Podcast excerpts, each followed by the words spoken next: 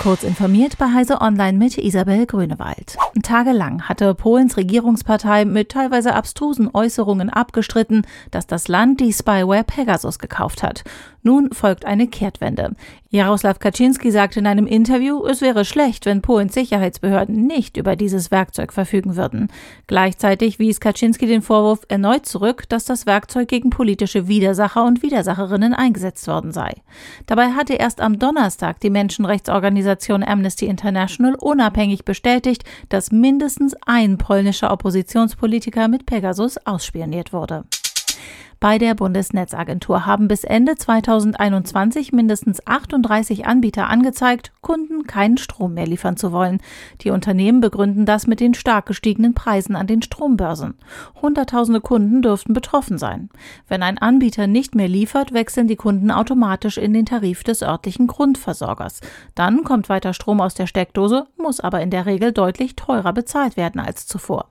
Die Bundesregierung sieht in der aktuellen Kündigungswelle Vertragsbrüche der Anbieter. Handyakkus lassen sich nicht wechseln, die Reparatur des Fernsehers ist teurer als ein neuer. Das muss sich aus Sicht von Verbraucherschützern schnell ändern. Der Verbraucherzentrale Bundesverband hat die neue Bundesregierung aufgefordert, das geplante Recht auf Reparatur innerhalb der ersten 100 Tage auf den Weg zu bringen.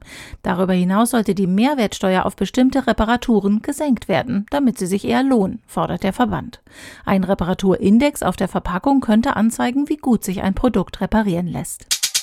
Die Macher der Talk-App Clubhouse haben anlässlich des Jahreswechsels neue Funktionen freigeschaltet.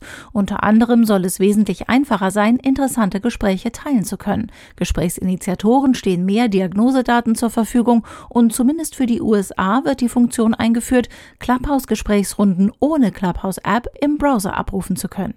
Das Web-Listening sei für Live-Gespräche und Replays möglich und soll auch ohne Account bei Clubhouse funktionieren. Bei Erfolg des Experiments soll das Zuhören per Browser auch in anderen Ländern eingeführt werden. Diese und weitere aktuelle Nachrichten finden Sie ausführlich auf heise.de.